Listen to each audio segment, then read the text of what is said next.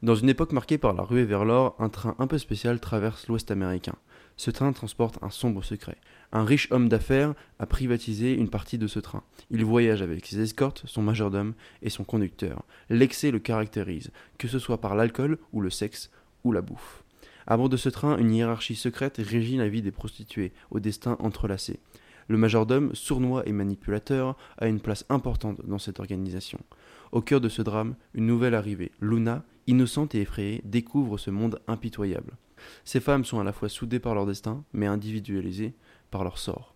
Dans cette ambiance sombre, deux suicides viennent bouleverser le voyage. Deux suicides suspects qui poussent notre riche homme d'affaires à faire appel à un inspecteur.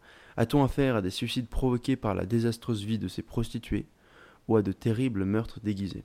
Si vous voulez connaître les dessous de cette affaire, écoutez l'épisode pilote des enculeurs de mouches, l'itinéraire d'une pute.